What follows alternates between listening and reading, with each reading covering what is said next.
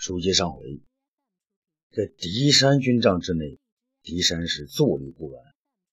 外边的喊杀之声传了过来，而且是越来越近。狄山无奈啊，躲在那个大床底下，浑身是是发抖。这个时候呢，魏律走了进来，见床底下有人在动，便毫不犹豫地走过去，将他拉了出来。狄山拉着魏律的手，下面直尿裤子。魏魏魏大人，怎怎怎怎么匈匈匈奴攻上来了？你你你不是说他们不不不不不不会打我吗？魏律说：“我也不知道是怎么回事啊，他们怎么能转过来攻这儿呢？”魏大人，快快快快想办法，救救救救救我！魏律说：“事到如今，那只有投降匈奴了。”啊不不不不不行啊，魏大人。你你你不能让我给给给给给给儒儒儒儒家丢丢丢丢脸 呢！嘿嘿，魏律觉得好笑，那命都快没了，你还顾着脸呢？好吧，他走到帐外呢，一把拉过那个和狄山一样穿着的老君来，送到狄山狄山面前，叫道：“你快把他杀了吧！”那老君原来以为自己很像狄博士，又被叫到大帐前听令，觉得件是一件荣耀的事。那没想到如今自己要被杀死，他不由得是跪下磕头：“二位大人呐，原来你们是要我扮作狄山博士，是要我替死啊！可我上有老母，下有妻小啊！”说完呢，他爬起来想跑。魏律呢，一把将老君从后面抱着，恶狠狠地说：“对不起了，替狄大人死是小事，保全狄大人的名也是大事。”他对狄山喊道：“快，快动手啊！”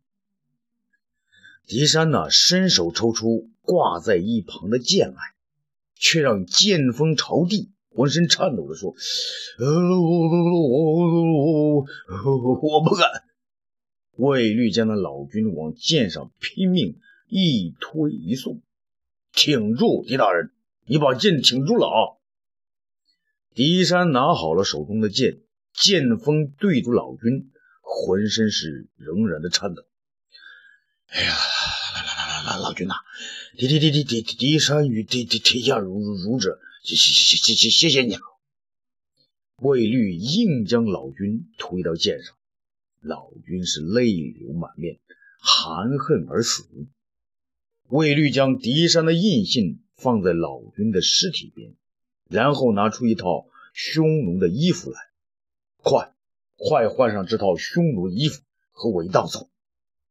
狄山一边发抖一边换衣，嘴里还说着：“孔孔孔夫子啊，不是后学不争气啊，是皇上逼我来这儿的，是匈奴。”啊，那逼我向他们投降的呀！这山上山下，多日素无训练的敌山的军队，如同鸟兽，是一哄而散。支浪儿举着带血的剑，啊哈哈哈哈！什么博士？那简直是一堆踏上去都臭脚的啊博士！来，兄弟们，我们一鼓作气，把那个东方妖道！给踏平了。匈奴偏将说：“不好，将军，东方朔派兵来救这儿了。”众匈奴将士呢，转过身来，只见东方朔已经率两千人马从对面山上杀下来了。支浪儿大笑：“哈哈哈哈！东方朔，你终于下山了啊！兄弟们，他才两千人马。”我们是九千多人，只要他们下山，就别想回去。我怕死的，给我上！这东方朔和任安率两千兵马来到山下，两军相对。支浪儿呢，狂叫：“啊！东方朔，你还真讲义气啊！可惜你们汉家的博士，弄得我脚都臭了。”东方朔说：“支浪儿。”我两次饶你不死，今天还不快快下马投降？这浪儿却说：“东方朔来到平地，你就别想占便宜了。”我要你有来无回！兄弟们，杀呀！这两军交战呢，汉军是英勇抗敌，无奈还是寡不敌众啊。东方朔率领将士是且战且退。那边打着仗呢，这个西这长安这建章宫里边呢，还是其乐融融啊。这建章宫中啊，武帝与李少翁在一起。李少翁见到武帝精神疲惫的样子，便问道：“皇上，昨天晚上一幸拜访家人，感觉如何呀？”武帝得意地说：“太好了，家人，不知是你的仙药管用，还是那家人好生了得。朕昨晚好像寻找到了十多年前的感觉，都要飘飘欲仙了。”李少翁接着说。好啊，皇上，这就是成仙的前兆啊！只是，只是什么？刚才张汤大人说，您昨天到妓院去的事儿，让吉安他们知道了，他们商议要联名奏本，和皇上您过不去呢。武帝大惊啊！啊，是谁走漏了风声啊？张汤，张汤呢？急忙跑上来。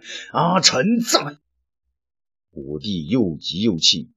张汤，你说是谁走漏了风声啊？张汤呢？小心翼翼地说：“皇上，您身边有个多年跟随您的人，昨天怎么没让他去呀？”武帝大惊：“你是说杨得意？我是担心他会……”张汤呢？坏坏的说：“皇上的行动谁敢干涉呀？可那杨得意今天将消息泄露给吉安他们，明天还会造再告诉东方朔呀。那个时候，皇上您就高兴不起来了。”武帝怒道：“这，而去把杨得意、冯子都、李延年都给我叫上来。”张汤得意的说：“是。”叫杨得意、冯子都、李延年。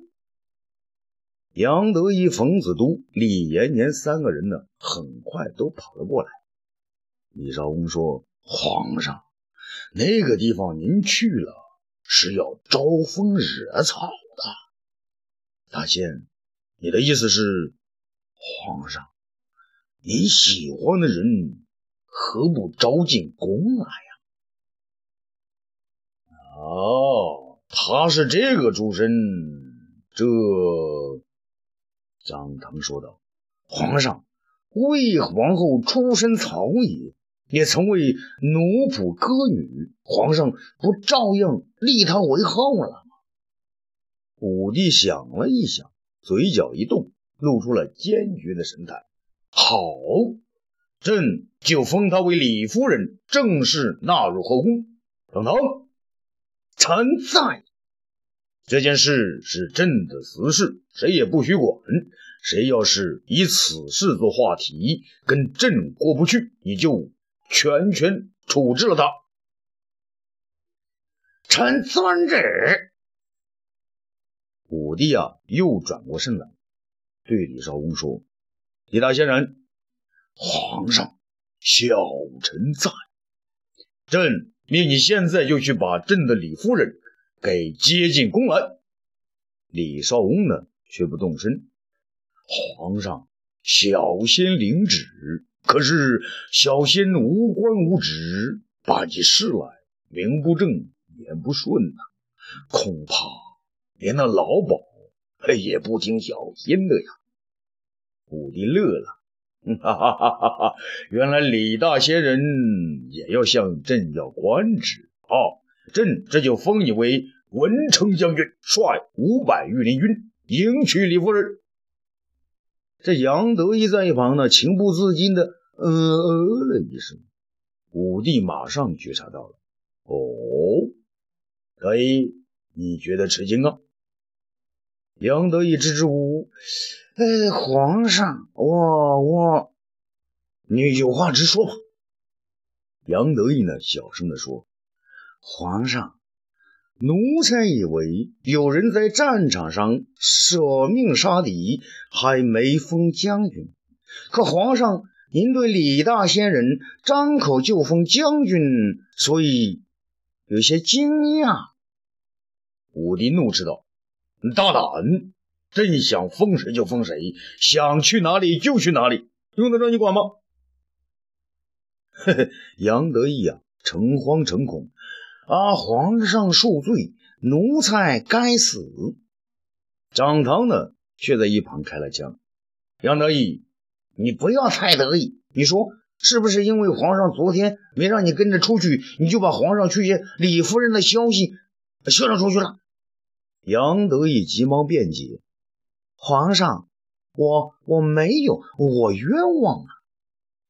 武帝摆了摆手：“嗯，好了好了。”从今天起，你不要在朕身边了。冯子都、李延年、冯李二人同声而应：“啊，奴才在。”武帝说：“从今以后，你们二人在朕身边侍候。”皇子都、李延年当然是高兴万分的，齐声说道：“啊，奴才遵旨。”花开两朵，各表一枝啊！咱们再说说战场上。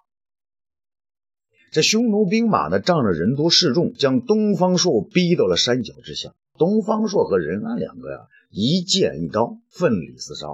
任安着着急了，他说道：“大人，你快上吧，我在这里顶着。”东方朔剑法呢，丝毫不乱。他说：“不要着急啊，听我口哨，你我呢，就向两边闪开。”这浪儿他剑呢，又逼了上来。啊哈哈哈！东方妖道，快快下马受迎！东方朔呢，纵马来战支棱儿。支棱儿，这回我让你真的尝尝东方第一剑的厉害。这二马相交，两人大战起来。汉军呢和匈奴部队不禁停下，看那二人斗剑呢。两人大战四十回合，支棱儿渐渐不支。他也卖了个破绽，往后一闪，将剑一挥，匈奴重兵是一齐扑上。任安率兵来挡，却被匈奴逼的是步步后退。东方朔呢，见时机一到，便打了个呼哨，与任安向两边散开。早在几天前呐，苏武呢就听东方朔说过，他梦见了楚服。楚服何人呢？苏武呢，当然不知道，那些小年轻啊。这东方朔也不告诉他，便让他造了一大批巫师鬼怪的衣服。直到眼下的苏武才明白楚服的妙用。于是呢，他率领着一千兵士呢，头戴着鬼怪的面具，顺着东方朔和任安的张开的缺口，啊，那咿咿呀呀的冲了是冲向上来。嘿，匈奴将士不知是何怪物，那纷纷逃走。急乱之中是自相践踏。这支浪儿见状的更是大吃一惊，停下剑来，不知所措的问东方朔：“妖道，难道你真有神兵哦？”东方朔哈哈大笑：“嗯，哈哈哈，这算什么？你再抬头看看啊，你的头头上还有天兵天将呢。”支浪儿呢，抬头看天，哪儿啊？哪儿有天兵天将啊？东方朔上前一剑，我就是天兵天将哦！说完，将剑插入支棱儿胸中。匈奴兵士见状，更是大乱，自相践踏，是夺路而逃。汉军以鬼兵开道，一路追杀，支棱儿全军覆没。这天近傍晚，东方朔见战场上已经没有敌人，便停了下来。任安和戴着面具的苏武呢，均已经来到他的左右，两个人是兴高采烈。东方朔说：“任安呐，你随我一道向北追击残敌，然后与会合大将军。”任安高声叫道：“末将得令，申伯板，快点准备去跟大将军会合喽！”汉军是鬼怪起舞，是高兴异常。东方朔对苏武说：“苏武，你检查一下战场，还有那边啊。”他指了指对面的山头。对面的山头就是说的敌山的那个阵地了。苏武摘下面具，高兴地说：“东方大人，太过瘾了！我也想跟你一道去会会大将军。”东方朔说：“啊，你还是先去看看那位博士是死是活，还不知道呢。再说，你还要把支楞儿全军覆没的消息报告给皇上，不是？”苏武呢，无奈地放下面具，眼看着东方朔和任安纵马。追杀而去啊！预知后事如何，咱们下次接着说。